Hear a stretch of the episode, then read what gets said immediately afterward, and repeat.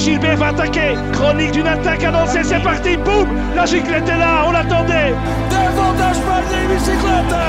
Mais enfin, Oliver et Portugais gagnant. Julien Philippe qui porte son accélération maintenant tout près du sommet. Il est sorti, il est sorti, il est parti, Julien Philippe. Bienvenue dans Répète Show, le podcast qui attaque. On vient déjà de boucler la première semaine du Tour de France, une longue première semaine avec 9 étapes, et il s'est déjà passé beaucoup de choses. On a eu le droit à beaucoup de spectacles, bon aussi à quelques performances folkloriques, mais on n'en parlera pas ici, ce sera peut-être l'occasion d'un autre podcast. On va donc débriefer cette première semaine et se projeter sur la deuxième qui arrive. C'est parti.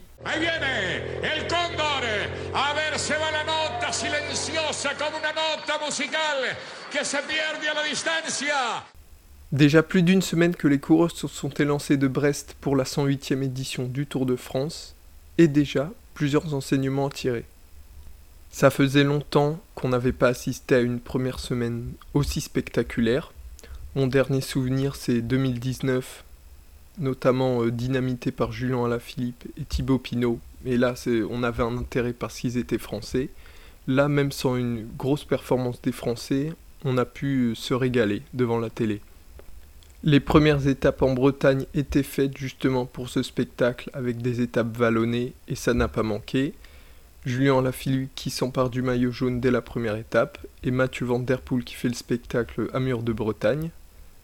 Donc c'était euh, c'est son premier Tour de France à Mathieu Van Der Poel et déjà euh, il montre sa façon de courir euh, assez à l'ancienne, ce qui est plaisant pour nous les téléspectateurs. Pour vous dire, même les étapes de sprint ont été intéressantes. Là où les autres années, euh, on connaissait le scénario d'avance, là on a vu des échappés repris tard dans la course, et même avec des gros noms euh, qui se glissaient dans ces échappées euh, pour des étapes dites de transition. Malheureusement, il y a aussi eu beaucoup de chutes, dès le premier jour avec cette fameuse pancarte au pied qui a mis beaucoup de coureurs à terre, notamment de la Jumbo-Visma, et causé quelques abandons et également l'étape de Pontivy, le troisième jour où il y a eu beaucoup de chutes à l'arrivée, notamment celle de Roglic qui lui a fait perdre du temps au classement général. Et il s'est ressenti de ses blessures, donc il a abandonné euh, hier. Et également Geraint Thomas euh, qui peut oublier euh, toutes ses chances de classement général. Après ce rapide récap général de la première semaine, on va passer à un top flop jusqu'ici du 108e Tour de France. Dans les tops, on retrouve en tout premier le Tadej Pogacar, le maillot jaune. Donc euh, c'est assez évident, euh, il a déjà après une semaine assommé la course, je dirais. Il a été présent dès le départ avec des excellentes étapes euh, en Bretagne, notamment les deux premières où il était à la lutte avec Primoz Roglic. Il n'a pas chuté, il a juste été gêné par la chute à 5 km de l'arrivée à Pontivy, mais il n'a pas chuté, donc c'est le principal. Il a gagné le chrono de Laval deux jours plus tard, qu'il a déjà mis en superposition euh, tout proche de Mathieu Van et donc ce week-end, en direction du Grand Bornand, il a mis 3 minutes à tous les autres favoris, avec une ascension des cols de Rome et de la Colombière impressionnante, qui lui a permis de prendre le maillot jaune.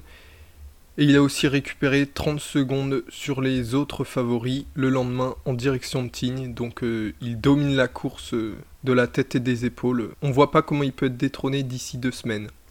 Ce qui pourrait l'empêcher de gagner le tour, ça serait une chute, ce qu'on lui souhaite pas, ou une grosse baisse de forme un jour sans, comme l'a eu Simon Yates par exemple sur le Giro 2018, mais c'est c'est tout, et je n'y crois pas personnellement. En deuxième top, Mark Cavendish, donc euh, le retour. Il gagne deux étapes à Fougères où il avait déjà gagné en 2015 et à Châteauroux où il s'était déjà imposé en 2008, sa toute première étape sur le tour, et en 2011. Donc c'était aussi très émouvant, comme le disait Emilien Jacquelin, euh, le biathlète euh, sur Twitter, euh, ça nous ramenait à l'adolescence, bon pour moi à l'enfance, mais c'était quelque chose de très émouvant et on avait envie de revoir ça, et on le voit. Il a réussi à rentrer dans les délais dans une journée pleine d'émotions aussi hier soir à Tignes. Et il porte le maillot vert et il est le favori pour euh, gagner le classement par points à Paris, ce qui pourrait l'empêcher, outre les sprints c'est euh, de passer les Pyrénées qui seront plus dures que les Alpes, donc ça sera un vrai défi pour lui. Plus que Mark Cavendish, c'est vraiment toute la formation de Koenig Quickstep qui a été au top. Donc euh, comme je l'ai dit, Julien Lafilippe qui a pris le maillot jaune dès le premier jour, en s'imposant, en dominant tout le reste du peloton.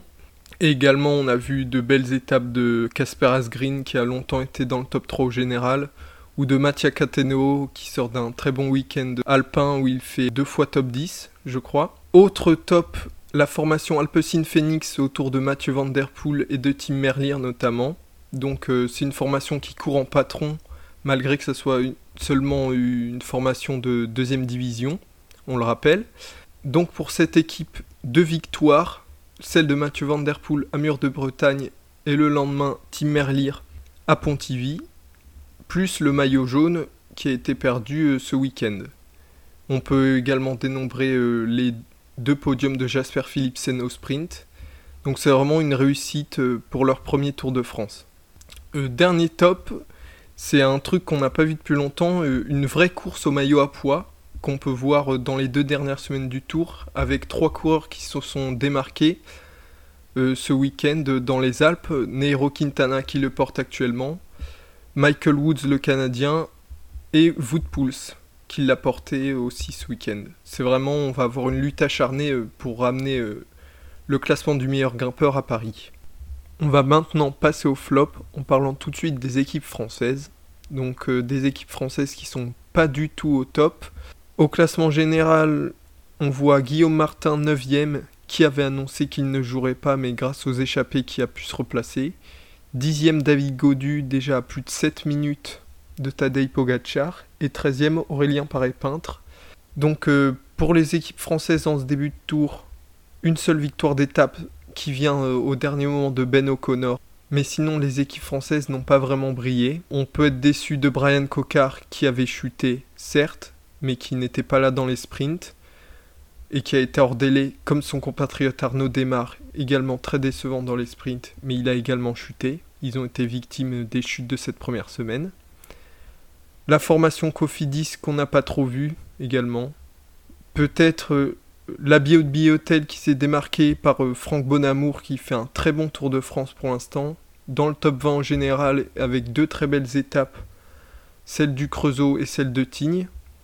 Et euh, Nasser Boigny qu'on peut ressortir qui fait trois podiums sur les trois sprints de ce Tour de France, donc c'est très positif. On espère qu'il va pouvoir euh, aller en chercher une. Et bien sûr, comme je l'ai dit auparavant, Julien Alaphilippe, qui a pris le maillot jaune dès le premier jour. Mais on espère plus des équipes françaises, de David Godu principalement, qui est notre meilleure chance pour le classement général, et pour l'instant on peut dire que c'est décevant. Il ne se place pas dans, dans la guerre au podium euh, à laquelle on pouvait espérer. Deuxième flop, l'équipe Movistar. Est-ce que c'est surprenant? Non, je ne pense pas. J'ai mis l'équipe Movistar dans les flops, notamment pour euh, l'étape du Creusot, où quand Richard Carapaz euh, attaque, elle se met à rouler. On ne sait pas pourquoi. Certains diront que c'est pour protéger la position d'Henrik Mas, mais est-ce qu'Henrik Mas jouait la victoire finale, je veux dire, euh, à ce moment-là? Attention spoiler, non. Donc c'est d'autant plus surprenant mais est-ce qu'avec Movistar on, doit être étonné? C'est ça la question. Et puis on voit des images sur Twitter après l'étape d'Henrik Mas et ses méthodes mafieuses qui essayent d'aller intimider l'équipe Ineos. C'est assez drôle, mais, mais ça ne marche plus, les, les méthodes mafieuses. Et euh, Miguel André Lopez dans cette équipe euh, largué dès le premier jour, qui devait y jouer le classement général aussi, qui devait être une carte maîtresse pour cette équipe eh ben on s'aperçoit qu'on ne peut pas compter sur lui. Et en dernier flop, j'ai mis l'équipe Jumbo Visma. Malgré les chutes, ils sont presque tous tombés, je crois, dans cette équipe, sauf un coureur, il me semble. Mais il se retrouve avec Jonas Vingegaard, deuxième grand tour, 24 ans, à jouer le classement général du tour, et c'est pas le top. Même s'il est pour l'instant dans la course pour le podium, mais on n'a fait qu'une semaine. Les autres coureurs Sepke, Steven Kruiswijk sont très décevants et ils ont également l'abandon de Robert Hessing. Je les ai mis dans les flops, mais ils ont des circonstances atténuantes. C'est tout pour les flops. Pour les deux semaines qui restent sur ce Tour de France, beaucoup de questions. Mark Cavendish parviendra-t-il à égaler ou dépasser Eddie Merckx et ses 34 victoires euh, sur le Tour? Il en a 32. Donc euh, il y a normalement trois sprints cette semaine, si tout va bien. Mais c'est plus plausible qu'il le dépasse dans la dernière semaine. Qui sera sur le podium? On aura des belles indications aussi à la fin de cette deuxième semaine, même si beaucoup de choses se joueront dans la troisième semaine. On a 5-6 coureurs qui peuvent se jouer le podium encore, donc euh, ça va être passionnant, même si la victoire finale semble inatteignable. Et puis des étapes intéressantes, le vent tout mercredi et l'étape d'Andorre dimanche. C'est tout pour le débrief de cette première semaine. On se retrouve lundi prochain pour faire un point après deux semaines sur ce tour. Bonne deuxième semaine à vous les amis. Ciao ciao